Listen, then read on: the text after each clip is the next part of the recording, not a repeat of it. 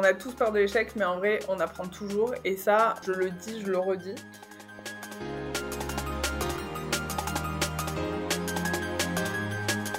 Bienvenue dans le podcast Osmose, un podcast 100% TBS Alumni qui vous montre grâce à la diversité de notre réseau que rien n'est écrit à l'avance.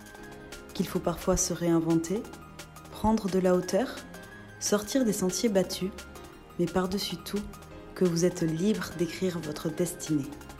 Alors osez. Bonjour à toutes et à tous. Je me présente, je m'appelle Jeanne et pour notre cinquième épisode d'Osmose by TBS Alumni et mon premier enregistrement, je suis ravie d'accueillir Clarisse Castan qui a été diplômée de TBS Éducation en 2016 et qui est maintenant Global Head of Social Media and Influence chez Accor. Merci beaucoup Jeanne pour l'invitation, ravie d'être avec toi aujourd'hui. Après l'obtention de ton master en management international, tu t'es très vite installé à Paris, où maintenant tu travailles pour un géant de l'hôtellerie qui est le groupe Accor, à un poste plutôt stratégique. Euh, je te laisse nous expliquer ton parcours, ton poste et euh, ce qui te fait vibrer au quotidien. Merci beaucoup. Euh, en fait, j'ai été diplômée donc en 2016. Je suis montée à Paris en septembre 2016, donc fin d'année. Et à ce moment-là, j'ai été contactée par deux groupes qui étaient le groupe Accor et le groupe LVMH. Et j'ai eu un vrai coup de cœur pour Accor, pour évidemment tout ce que ça représente et, les opportunités à l'international qui sont aussi présentes chez LVMH. Mais j'ai eu un coup de cœur avec ma manager de l'époque.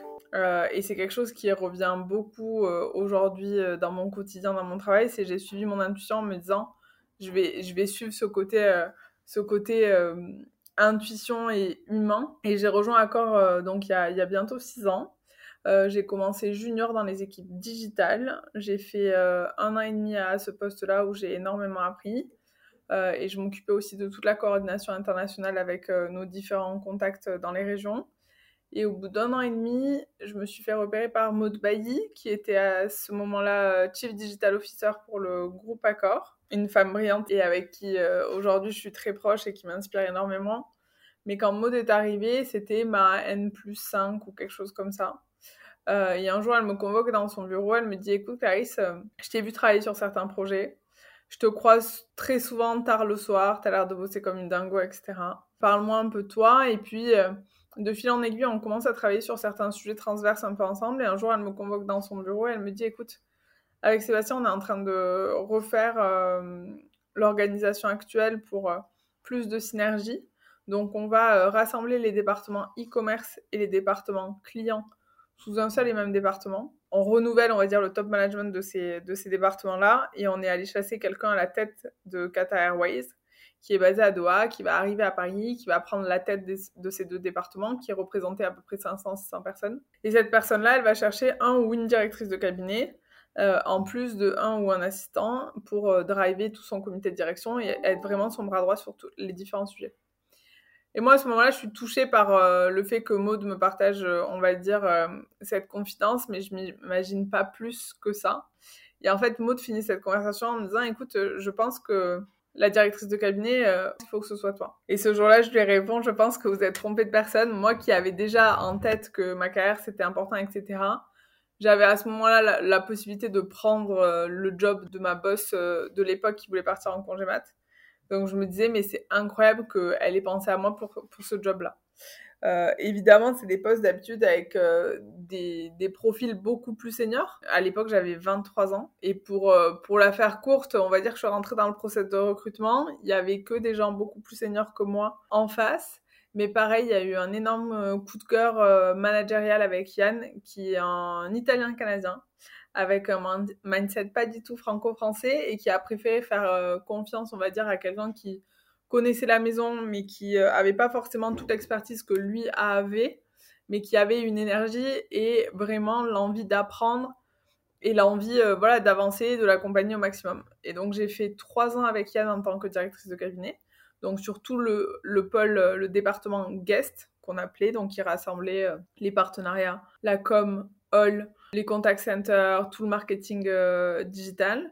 Euh, et donc, euh, c'est à ce moment-là aussi qu'on a lancé All Accor Live Limitless, qui est la marque commerciale du groupe Accor. Et l'année dernière, après le Covid, évidemment, des postes de DIRCAB, c'est incroyable parce qu'on apprend énormément. Je crois que j'ai pris 10 ans dans la gueule parce que j'ai eu la chance de côtoyer beaucoup de profils seniors et de voyager un peu partout dans le monde. Donc, j'ai énormément appris. Mais il y a un an, je me suis dit, allez, il, te faut un nouveau challenge. Et à ce moment-là, Sébastien, qui est donc le PDG monde du groupe Accor, m'a proposé de devenir sa directrice de cabinet. Euh, et aussi avec euh, Patrick qui venait euh, de prendre le poste de Chief Commercial Officer pour le groupe. Ils m'ont proposé sinon de prendre la direction qu'on appelle communication digitale, donc social media et influence pour le groupe. Donc c'est vraiment un département qu'on a créé où on a rassemblé toutes les personnes qui travaillaient sur le social media dans le groupe pour créer beaucoup plus de synergie et créer un vrai pôle d'experts social media, avec aussi toute la partie gestion des talents, des célébrités, des influenceurs, euh, qui sont des, des, sujets qui prennent de plus en plus d'ampleur dans, dans, les entreprises. Ça fait à peine un an que je suis à la tête de ce département euh, au niveau monde avec, euh, avec une équipe que j'ai eu la chance de construire avec des très très belles énergies et une volonté d'avancer. Donc, donc ça, c'est canon. Ouais, c'est super intéressant. Je pense que c'est un parcours qui va donner envie à plus d'un alumni. Pour rentrer davantage dans le cœur de ton métier, euh, qu'est-ce qui te passionne euh, dans l'influence et les réseaux sociaux euh, Comment ça se traduit au quotidien?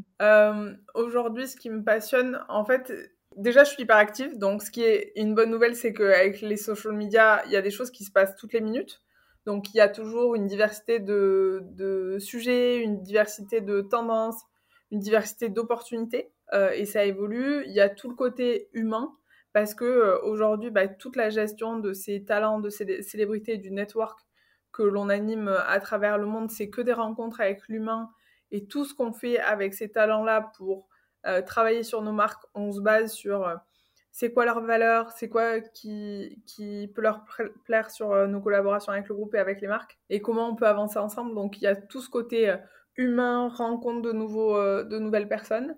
Il y a évidemment, comme je le disais précédemment, mon équipe qui aussi est une vraie source d'énergie. Et, euh, et, après, c'est euh, voilà l'humain euh, et le fait d'être aussi aujourd'hui tout ce qui est social media, influence et digital au cœur des stratégies de communication de, de, toutes les entreprises.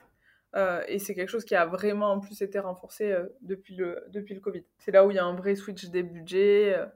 de, de la pub traditionnelle vers l'influence et vers le social media. Et du coup, ben, j'imagine que par ton poste, tu fais face à de nombreuses responsabilités à l'échelle internationale. C'est quoi ton secret pour la gestion du stress?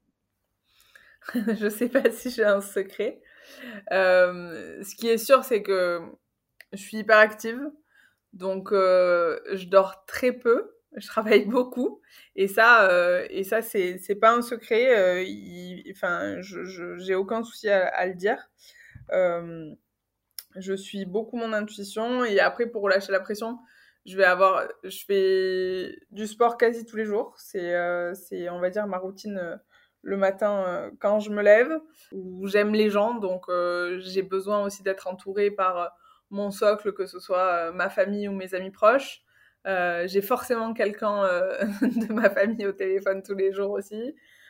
et, et puis quand vraiment je suis fatiguée, euh, et que j'ai besoin de me réénergiser, je, je pars en Aveyron. C'est là où je suis au milieu de nulle part et, c'est là où je, je, reprends mes forces. Oui, donc en fait, il faut aussi euh, bien, euh, bien être entouré. Et tu côtoies du coup des milieux très variés dans ton travail. tu as pas une petite anecdote étonnante à nous partager?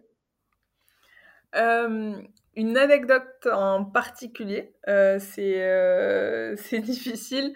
Euh, disons que j'apprends vraiment tous les jours euh, et le plus important, c'est d'observer, de toujours, euh, tu vois, être à l'écoute et de comprendre les codes, de savoir rester à sa place aussi parce que peu importe avec qui je vais être, je vais leur parler exactement de la même manière, que ce soit quelqu'un de hyper connu, que ce soit quelqu'un de pas, de pas connu. Euh, c'est hyper important de, de, rester à sa place, de rester en phase avec ses valeurs et d'observer aussi euh, comment les choses se déroulent. Tu vois, on a, on a un écosystème de célébrités qui va euh, du sportif à l'acteur, au top modèle ou, ou à l'influenceur le plus connu. J'ai jamais un comportement de fan, donc c'est ça qui est qui est clé dans ce métier-là. Et en termes d'anecdotes, euh, il y en a plein que je garderai euh, à vie pour moi parce que c'est aussi comme ça qu'on gagne la confiance parce qu'ils savent que il n'y a rien qui sort sur, euh, sur certaines petites anecdotes drôles, mais quand on a bossé par exemple sur le contrat sur le Paris Saint-Germain donc en 2019 pour annoncer notre partenariat dans le cadre du lancement de, de Hall, je connaissais strictement rien au foot, mais alors vraiment rien du tout. Et je me souviens la veille de la conférence de presse, parce que ça avait été une conférence de presse qu'on avait organisée en moins de 24 heures. J'avais passé du temps, je crois que j'avais passé allez, deux heures à essayer d'apprendre le nom des joueurs, l'organigramme, comment comment ça se passait, etc., pour pouvoir préparer tous les éléments de langage et les différents euh, points à mettre en avant euh, pour la conf de presse pour mon boss, vu que j'étais sa Cap à l'époque, et c'était totalement un milieu euh, que j'apprenais. Et je me souviens, le jour de la conférence, au fur et à mesure que les joueurs arrivaient, j'ai essayé de me rappeler avec mes petits papiers qui était qui. Donc non, ouais, parfois c'est des situations un peu, un peu drôles, mais, mais on, en apprend tous les jours et on évolue au fur et à mesure. Oui, c'est super intéressant et ça doit être très intéressant aussi de rencontrer tout le temps de nouvelles personnes. Et toi, à, titre personnel, tu as certains types de clients avec qui tu vas préférer travailler? J'imagine que c'est pas pareil de travailler par exemple avec un influenceur et avec ben, l'équipe du PSG. En fait, chaque, enfin, oui, dans le sens où évidemment je les traite tous de façon complètement différente. Euh, et puis après, il y a des relations qui se créent. Donc, c'est-à-dire que une fois qu'on a compris comment ils fonctionnaient, qu'ils ont compris qu'ils avaient totalement confiance euh, en nous, qu'ils avaient envie de collaborer avec nous, etc. On va, moi, je vais travailler avec ces profils-là en fonction de ce qu'ils aiment, de ce qui leur plaît. C'est-à-dire que je vais jamais proposer euh, un concert de musique classique à, un sportif qui est fan de rap US. Je vais, je vais pas lui proposer de collaborer avec nous sur une communication autour de ça. Pareil, en fonction euh, des destinations qui sont prévues au cours de l'année, on va pouvoir envisager des collaborations avec eux. Donc c'est vraiment du sur-mesure et je renforce vraiment le message où ma stratégie, et on, l'a fait euh, depuis le début euh, quand on a commencé toute la partie influence, c'est de se baser sur l'humain et de se baser sur ce qu'ils aiment, sur leurs valeurs et essayer aussi de collaborer. Quand on collabore avec eux, on leur propose souvent aussi, quand c'est des expériences à vivre, de le vivre avec quelqu'un de leur entourage. Oui, c'est vraiment une relation de euh, confiance et euh, personnalisée euh, à chaque personnalité. Quoi. C'est, l'humain au cœur de la collaboration. Et donc toi, tu es une femme, tu es jeune et tu occupes déjà un poste majeur dans un très grand groupe. Est-ce que tu as des modèles de femmes d'affaires, que ce soit des businesswomen ou des icônes qui t'inspirent au quotidien? Ouais, évidemment, il y a, des femmes et il y a des hommes aussi. Euh, aujourd'hui, euh, et c'est pas un secret, euh, il y a plein de choses qui ont évolué, mais c'est encore pas facile toujours d'être une femme et, d'occuper un poste important à moins de 30 ans. Il faut toujours énormément persévérer, être déterminé et aussi aller vers son risque. mais oui, il y a beaucoup de femmes qui m'inspirent par leur détermination, par leur persévérance, par les actions qu'elles ont pu entreprendre euh, par leur personnalité. Il y a, euh, je dirais évidemment Simone Veil, Brigitte Bardot. Je sais pas si vous avez eu l'occasion d'écouter les, les, chroniques aussi Femmes puissantes de Léa Salamé. Ça a été une, une, découverte incroyable. Une femme comme Christine Lagarde, comme Michelle Obama évidemment. Euh, Maud Bailly qui, qui a aussi, on va dire, euh, un peu transformé ma vie et qui m'a poussé vers mon risque dans ma carrière professionnelle, qui m'a inspiré énormément. Et après, il y a plein de, de businessmen aussi, euh, que ce soit euh, Jeff Bezos, euh, que ce soit Mark Zuckerberg, ou même des personnes qui vont m'entourer, que ce soit chez Accor ou même à l'extérieur. J'adore échanger avec, avec Jean-Martial Ribes, qui était le patron de la com du PSG, qui vient de prendre la direction com du groupe Moet Tennessee, avec Angelo Gopé, qui est le directeur général de Live Nation. En gros, c'est de se dire qu'on peut apprendre auprès de tout le monde et il faut toujours euh, savoir observer et savoir écouter. Donc, euh, voilà euh, sur, on va dire, l'inspiration autour des femmes, mais aussi des hommes, et j'insiste vraiment là-dessus parce que c'est des femmes qui nous inspirent et qui nous aident, mais il y a aussi des hommes qui nous inspirent et qui nous aident, et c'est grâce à ça aussi qu'on progresse. à la fin de chaque podcast, on a l'habitude de se quitter par un conseil pour nos alumni. Et euh, si cette fois-ci, euh, pour laisser le choix de tous les possibles, on prenait la question à l'envers, qu'est-ce qu'il ne faut surtout pas faire dans sa carrière d'après toi? Moi, je dirais, un, l'échec, c'est pas grave. On a tous peur de l'échec, mais en vrai, on apprend toujours. Et ça, euh, je, le dis, je le redis. Moi, ce qui me guide au quotidien, c'est travail, intuition, intuition, travail. À chaque fois, j'ai suivi mon intuition, je me suis pas plantée. Et au contraire, quand je l'ai pas suivi, j'ai pu me planter. Et après, voilà, j'ai trois, j'ai trois règles que j'essaye de suivre euh, quoi qu'il arrive. C'est un, je vais vers mon risque et, j'ose. Deux, euh, je reste en phase avec mes valeurs. C'est la chose la plus importante. Il faut que vous fassiez les choses qui vous tiennent à cœur et qui soient, qui soient vraiment euh, en respect avec, avec vos valeurs parce que sinon vous allez vous perdre et, et pas vous retrouver. Euh, et toujours, comme je le disais juste avant, suivre son intuition et aussi se rappeler que ben on n'a qu'une vie.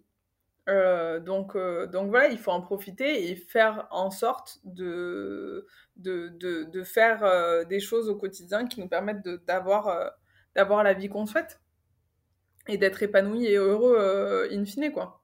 Merci beaucoup Clarisse pour ce partage d'expériences inspirant et tes précieux conseils. Euh, j'espère que ce podcast vous a plu et je vous donne rendez-vous euh, le mois prochain pour partir à la rencontre d'un nouvel alumni talentueux qui, tout comme toi Clarisse, a vécu l'expérience TBS Éducation Barcelone. Canon.